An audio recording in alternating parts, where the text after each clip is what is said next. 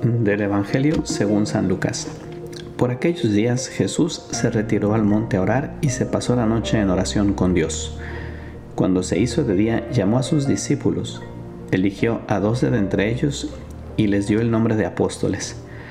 Eran Simón, a quien llamó Pedro y su, su hermano Andrés, Santiago y Juan, Felipe y Bartolomé, Mateo y Tomás, Santiago, el hijo de Alfeo, y Simón, llamado el fanático.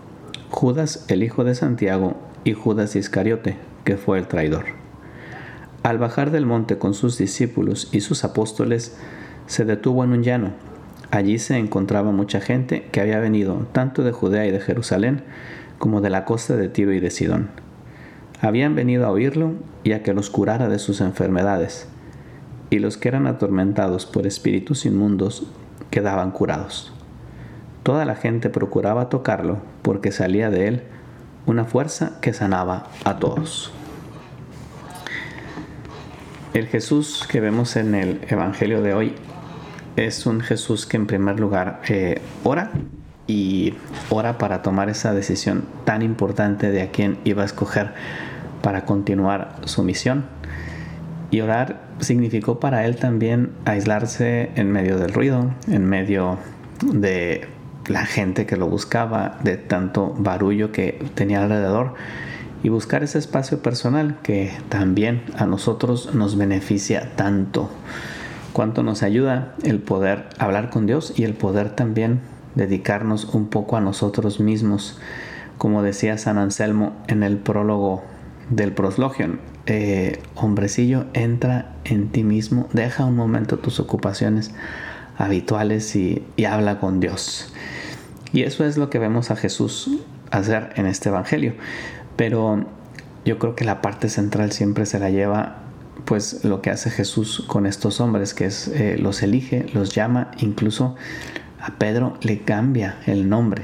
Dice el Evangelio que se llamaba Simón, a quien llamó Pedro, y a todos los demás les dejó el nombre que tenían, pero a Pedro le cambió su nombre, porque pues para los romanos, los romanos tenían una, como un adagio, una frase que de alguna forma se relacionaba mucho con el nombre. Ellos decían nomen omen, es decir, eh, tu nombre es un presagio de lo que tú vas a hacer. Tu nombre de alguna forma simboliza cuál es tu misión en la vida y justamente eso es lo que está haciendo Jesús, llamarlos y en concreto llama a Pedro y le pone la misión de ser piedra de la iglesia, de ser base y pues a fin de cuentas San Pedro terminó siendo el primer papa de la iglesia. Pero cada uno de estos hombres eh, tuvo una misión. Cuando uno escucha hablar que, pues no sé, que por ejemplo Santo Tomás está enterrado en la India o Santiago en España y comienzas a escuchar la historia de cada uno de estos hombres que muchas veces ni siquiera sabemos pues dónde estuvieron y simplemente sabemos que convivieron con Jesús, pero que después de haber muerto Jesús pues se fueron a predicar por muchos lugares, cada uno a un lugar distinto. Me ponía a pensar qué diferencia habrán hecho ellos en el lugar donde estaban ese llamado que Jesús les hace, ese ser, de acuerdo con tu nombre, un presagio o tener una misión, un llamado de Dios, eh, ¿a qué les llevó? Pues les llevó, sin duda alguna, a hacer una diferencia en el lugar en donde estaban. Probablemente cuando estaban viviendo, pues predicaron, y quizá esa diferencia no fue tan notoria o no fue tan palpable o quizá la gente los pensaba que eran unos locos o incluso eh, pues se preguntaban por qué tenían que dejar su vida porque pues prácticamente todos murieron mártires. Eh, por qué tenían que dejar su vida por un mensaje que quizá no estaba impactando o no estaba llegando al corazón de las personas y sin embargo pues estos hombres ahí donde estuvieron hicieron una diferencia. Y eso es lo que yo quisiera sacar de este Evangelio. Me llama la atención que Jesús, después de haberles hablado, va y de alguna forma les enseña a hacer lo que Él hacía. Y, y, una vez que les enseña es cuando los manda. Y estos hombres van y hacen aquello que Jesús les enseñó. Pero no necesariamente todo el mundo se dio cuenta y todo el mundo valoró aquello que estos hombres hicieron. Y decía que me, me, hacía pensar mucho porque me hace pensar en cada uno de nosotros cristianos, en cómo pues esa llamada de Jesús y esa vocación que Él nos pone delante hace realmente una diferencia en el mundo, aunque a veces nosotros no lo palpemos. Una madre de familia que se dedica pues a sus hijos y a atenderlos y a darles lo mejor de sí misma, pues está haciendo una diferencia en la vida de estas personas. Un, un hombre que trabaja, que es honesto, está haciendo una diferencia en el entorno de las personas con las que trabaja. Un joven que pues está tratando de vivir su vida cristiana y que está tratando de pues también de transmitir eso en su, en su ambiente en el que vive, en la escuela.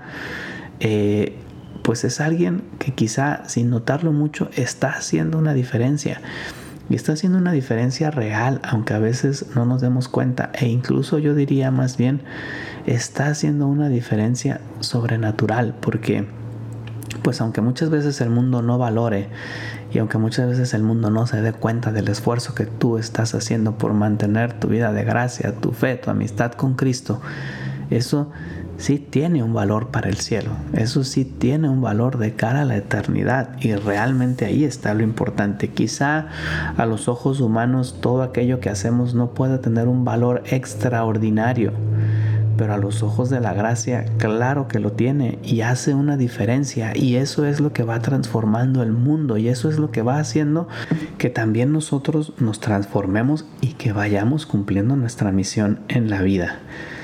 Dios nos tiene aquí porque quiere que le ayudemos a evangelizar de un modo concreto.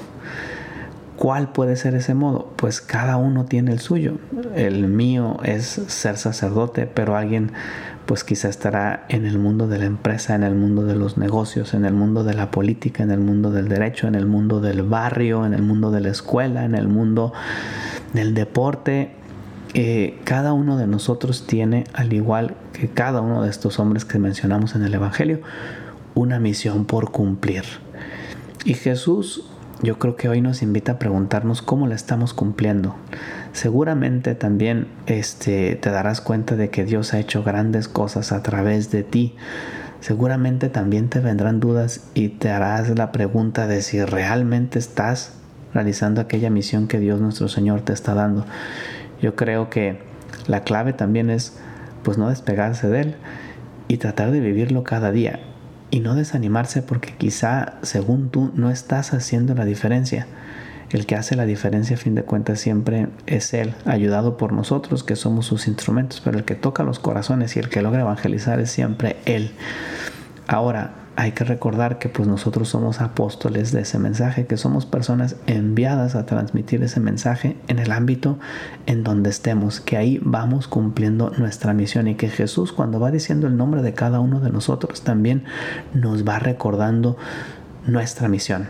Así que pues a pedirle mucha ayuda a la gracia que, nos acompañe, que nos guíe y, y pues hacer esos apóstoles en el mundo que van cumpliendo esa misión que Dios les encargó y que pues a fin de cuentas van haciendo la diferencia aunque el mundo no lo note.